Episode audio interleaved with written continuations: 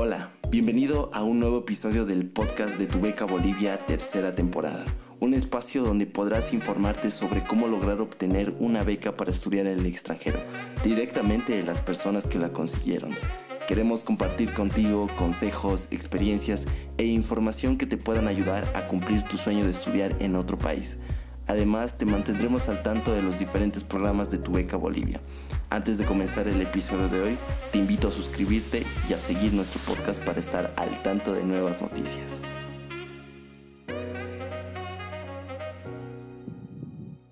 Hola, soy Laura Vargas y en compañía de Juan Pablo González tenemos el agrado de contar con un nuevo episodio de Tu Beca Bolivia. Bienvenidos nuevamente a este bonito espacio. El día de hoy tenemos el gusto de contar con un invitado que nos estará hablando de un tema importantísimo a la hora de postular a una beca. Cómo presentar tu currículum. Estamos con Pablo Rojas. Pablo es graduado de, Ingeniería Industrial en la Universidad Mayor de San Simón, especialista en gestión de la cadena de suministro en la Universidad Privada Boliviana también. Actualmente es becario del Grupo de Cooperación Internacional de las Universidades Brasileñas GCV en el programa de posgrado en Ingeniería de Producción de la Universidad Tecnológica Federal de Paraná. Él concentra sus investigaciones en el área de apoyo multicriterio para la toma de decisiones en la gestión de la producción y manutención. Muchas gracias Pablo por aceptar la invitación. ¿Cómo estás? Buenas noches, Laura. Buenas noches, Juan. Eh, muy bien, estoy muy bien. Primeramente, un gran saludo cordial a todos también los, los oyentes eh, del podcast Tu Beca Bolivia. Gracias por la invitación, por la cobertura. Es un placer aquí para mí estar aquí junto a ustedes y estoy listo aquí para compartir mis experiencias en el tema. Genial, Pablo. De verdad estamos muy agradecidos con eh, aceptar tú la invitación para hablar un poco sobre este tema que nos trae muy inquietos. Pero algo que nos gustaría saber en principio y que se lo decimos a todos nuestros invitados es, ¿Cómo era tu vida antes de postularse o postularte a la beca y cómo es ahora? Mira, mi, mi, vida tiene un vínculo muy estrecho con el tema de aprender algo nuevo, ¿sabes? Y enseñar aquello que, que aprendí, ¿no? Sobre este hecho, siento que lo único que ha cambiado en todo este tiempo ha sido mi conocimiento y la forma como yo veo las cosas, ¿ya? Siento que he aprendido muchísimo, tanto en aspectos académicos, culturales, pero sé que aún tengo que aprender mucho más y estoy seguro que va a llegar el día en que me va a tocar aplicar aquello que yo aquello que he aprendido o mejor aún a transmitir todo lo aprendido ¿no? a una a otra generación, a una nueva generación. Y yéndonos más al episodio de hoy, al tema del episodio de hoy, eh, preguntarte en ese momento, ¿tú cómo presentaste tu currículum al momento de postular y qué experiencias consideraste era importante resaltar y cuáles, por otra parte, capaz no tanto? Recordando, en ese entonces yo presenté un currículum de tres páginas eh, todas las informaciones que yo creía relevantes en ese entonces, bueno, que creía yo que eran pertinentes. Sin embargo, el paso del tiempo yo me di cuenta que podía haberlo hecho mucho mejor, quitando aspectos que son muy redundantes e incluyendo y destacando logros académicos. Pero de eso se trata, ¿no, chicos? La vida es un ciclo de aprendizaje continuo. Y hablando un poco del tema un poco más estructural, capaz, ¿cuál dirías tú que es el formato general o que requieren las becas para, que uno presente su currículum? Eh, bueno, el formato general que requieren las becas de los currículos, eh, estos pueden variar eh, dependiendo de la institución o la entidad que está ofreciendo la beca. Sin embargo, en Brasil y en mi experiencia se maneja lo que es el currículo LATES. ¿ya? Este es un instrumento online que es fundamental en el mundo académico y que en él estudiantes e investigadores pueden narrar toda su trayectoria académica, haciendo énfasis en experiencias científicas o de investigación. El currículo LATES se ha convertido en un requisito previo para los estudiantes que quieren inscribirse al curso de maestría, doctorado aquí en Brasil. Wow. Y Pablo, dentro de tu opinión, crees que es la parte más importante de un currículum o lo primero que una persona que quiere contratarte o que quiere aceptarte en la beca se fija? Desde tu experiencia, claro. desde mi punto de vista, mira, y en base a mi experiencia aquí en Brasil, Lo más importante de un currículum para una postulación a una beca son las publicaciones en revistas científicas de alto impacto.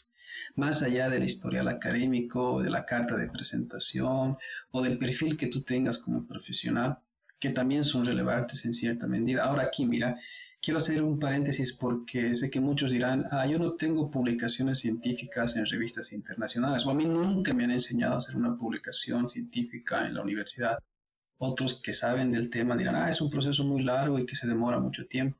Pero yo quiero señalar aquí que no se desanimen, que hacer una, una publicación eh, científica no es tan complicado y que las publicaciones en congresos nacionales también son válidos. Y más o menos, ¿tú crees que existe una diferencia entre realizar un currículum para una beca que para un trabajo o crees que existen similitudes? Eh, para mí existe una muy grande diferencia y es porque el objetivo de un currículum para un trabajo es mostrar cómo las habilidades y las experiencias o sea, que tú tienes, estas están alineadas a las necesidades de la empresa. En cambio, el objetivo de un currículum para una beca es demostrar, tu capacidad para realizar estudios o investigaciones. Es importante, por tanto, eh, digo, adaptar tu currículum a los requisitos específicos este, de, cada, de cada postulación. Así maximizas tus posibilidades de éxito. Claro, y dentro de esto, pues va a depender mucho de la organización, la empresa a la que uno está postulando. Pero más o menos, Pablo, ¿tú crees que cómo debería presentarse? ¿Cuántas palabras más o menos, desde tu experiencia, cuántas palabras has usado para para presentarte? ¿Qué crees que sea lo mejor? ¿Cómo nos puedes eh, quizás aconsejar desde ese punto de vista tuyo? Claro. Eh, la presentación personal en el currículum debe ser muy breve, ya entre dos y tres líneas es, es más que suficiente. Debe ser concisa. ¿A qué me refiero con esto? Tienes que ser claro y no redundante. Si lo dices al inicio de tu currículum, no lo repitas después al final lo que digas también tiene que ser original. O sea, lo que tú eres no es una copia y pega de internet y ya, eso, lo voy a publicar. No, no es así. Porque hoy en día todo se puede verificar, ¿sabes? Todo lo que tú digas ahí lo pueden verificar. Por tanto, es, tiene que ser breve, concisa y original, en otras palabras. Me sorprende cómo eh, lo pones en, el, en, el, orden de que tiene que ser concreto. Eso, bueno, creo que eh, más o menos lo sabíamos, pero el, tema de la presentación, que la presentación de uno en el currículum tiene que, constar máximo así de tres líneas, es realmente corto y creo diferente de lo que tal vez se imaginarían nuestros oyentes o nosotros mismos.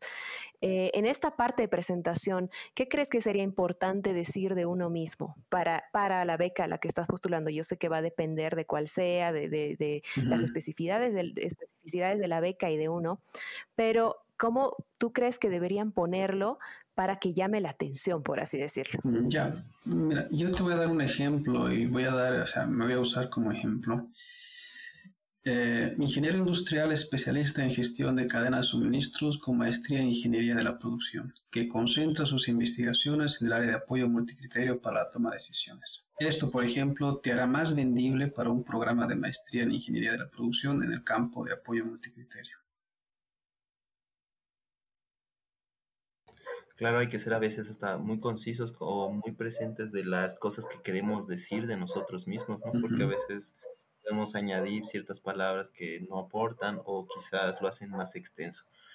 Pero Pablo, claro, eh, dime Pablo. No, claro, y una vez que lo lean ellos y si llama la atención, ellos con certeza van a seguir bajando y van a seguir leyendo aquello que, que, tú quieras demostrar, o sea, la parte más eh, específica, ¿no? De ti. Claro, sería como una portada de ¿no? Lo primero que se te se te viene, ¿no? Pero Pablo, dentro de los consejos que nos puedes brindar para preparar un currículum, ¿qué consejos te dieron a ti? Más o menos, ¿qué cosas importantes pediste ayuda? Eh, ¿Tuviste un tiempo parcial para revisar esta hoja de vida? ¿Cómo fue tu experiencia sobre los consejos que te dieron y que ahora puedes darlo a la audiencia que te está escuchando? Mira, personalmente creo que los consejos hoy en día te los da más que un amigo, te los da Internet. Antes era Google, en mi época fue YouTube y ahora es la, inteligencia artificial.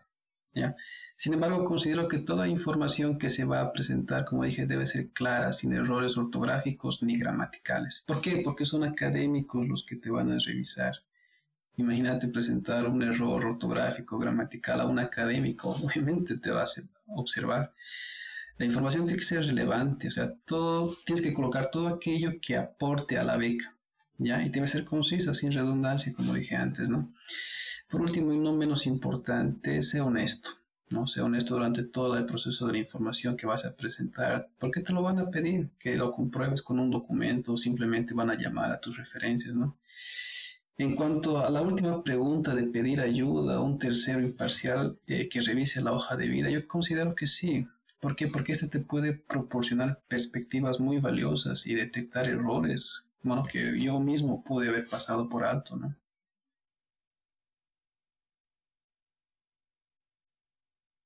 Y al momento de tomar en cuenta ciertas actividades y otras no, te pongo un ejemplo, una persona que se ha destacado en la universidad, ha sido parte de, organizaciones de la universidad, ha sido un líder, tal vez participó de algún partido político para ser el centro de estudiantes y, y ser referente para sus, para sus compañeros, una persona que tiene así muchísimas actividades que sí demuestran que, que, siempre supo lo que quería, que es una persona adecuada para asumir estudios ya en un grado mucho más alto. ¿Crees que debería, porque me imagino, ¿no? Hace su currículum, enumera todas estas cosas que hizo, capaz tiene ganas de hacerlo y debería omitirlas? ¿En qué medida? ¿Qué, qué le dirías tú a una persona que esté en una situación así? Mm, mira, ¿sabes qué? A mi parecer esto es una, un tema muy importante. La verdad, no solamente por el valor que se le puede dar a la respuesta, sino por el hecho de que de resaltar, ¿no? Eh, ¿Cómo podemos resaltar sobre el resto de los postulantes? ¿Cómo, al final todo esto es un factor muy determinante para saber si eres o no eres el indicado. Para resaltar sobre los demás postulantes, hay que darse un, enfoque de venderse a uno mismo ya y siempre mantener un enfoque un enfoque una voz activa y una, en vez de una voz pasiva no al escribir las tareas los logros y experiencias que tú mencionaste son muy importantes sabes se deben se deben destacar estos logros académicos. Ahora mira si tú no fuiste el primero en tu turma o sea, el, el, primero con las mejores notas, pero si estuviste entre los cinco primeros, dilo. Ahora, si tu nota durante toda la, graduación, durante todos tus estudios, fue un 60, qué sé yo, sobre 100 y no fue muy bueno, pero tu proyecto de grado, tu disertación de tesis, te sacaste una nota muy buena de 95, qué sé yo, 100, dilo. Tiene que estar en tu currículum. O sea, tienes que ver la forma de cómo sobresalir de los demás a pesar de tus, en tus circunstancias. Claro que sí, es muy importante, como tú dices, venderse a uno mismo y sobre todo mostrarse tal como es una persona, ¿no? En el ámbito académico y sobre todo al ámbito al que quiere llegar esa persona. De verdad, es muy interesante lo que dices, Pablo. Pero hay algo igual muy importante que resaltaste eh, también, y es esto de las referencias de terceros, ¿no? ¿Cómo recomendarías eh, eh, ver esta posibilidad? Es decir, ¿qué clase de referencias recomendarías poner? Es decir, no sé, a un profesor, a un docente, a tu mamá, no sé.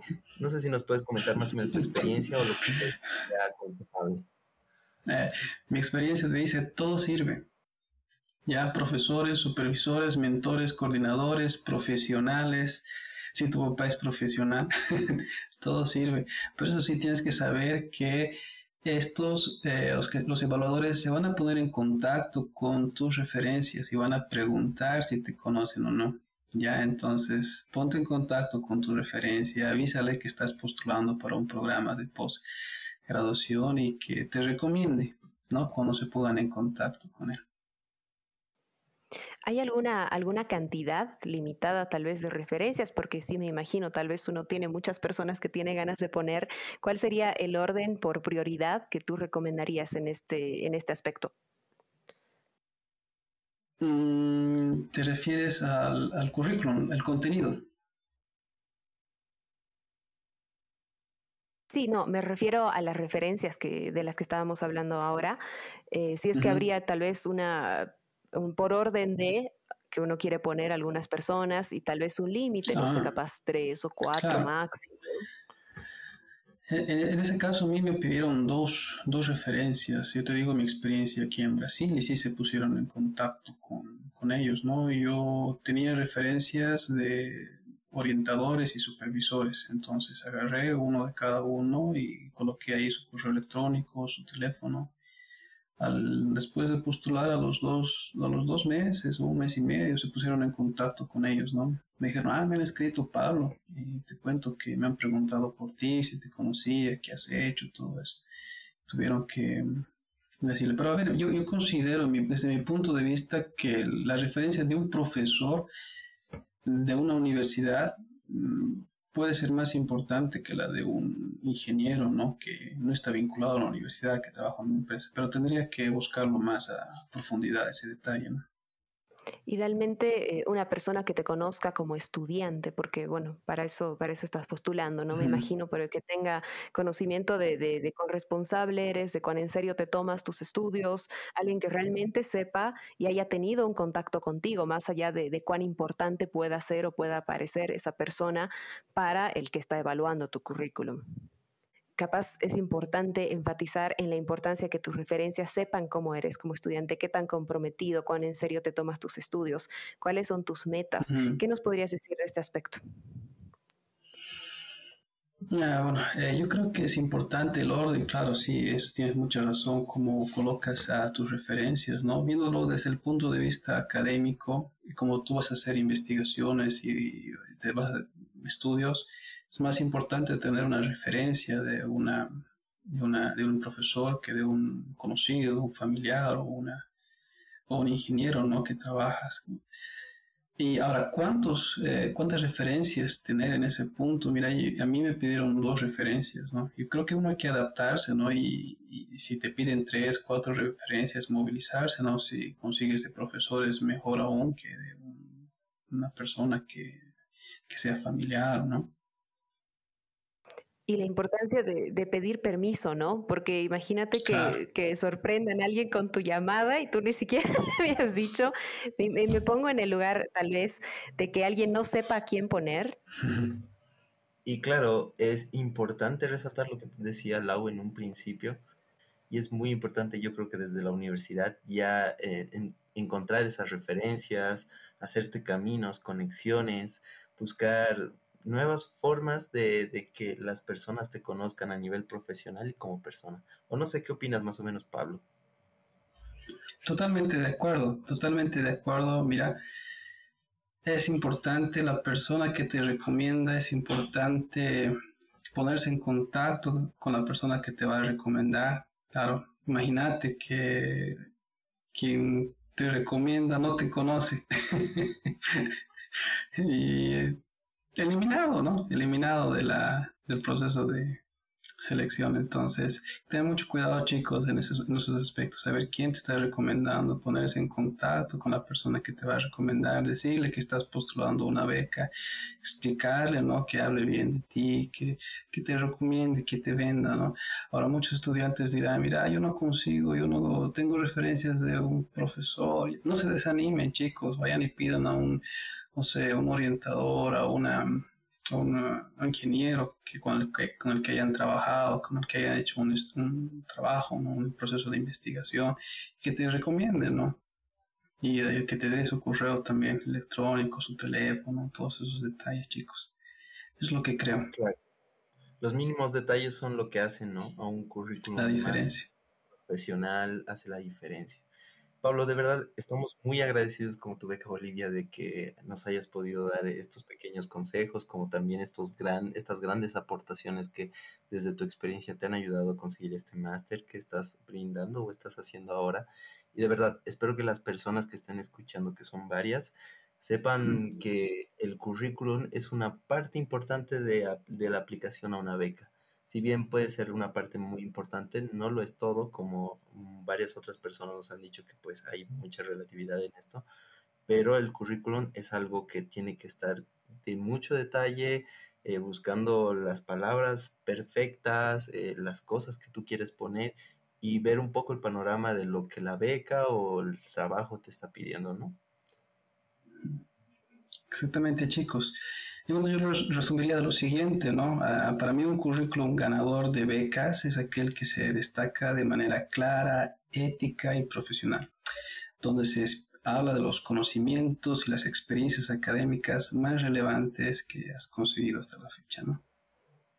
Sí, chicos. Bueno, eh, no sé si Lau tiene alguna, alguna pregunta más, pero desde aquí, como Juanpi, estoy muy agradecido. Yo también, Pablo, muchas gracias por tu tiempo.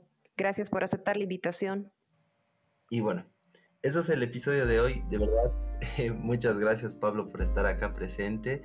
Eh, tenemos muchos más episodios para las personas que nos están escuchando y que puedan pues seguir estructurando el sueño de tener una beca y sobre todo de seguir teniendo becarios bolivianos como lo es Pablo. Muchas gracias a todos y será hasta un nuevo episodio. Muchas gracias Pablo de nuevo. Hasta la próxima.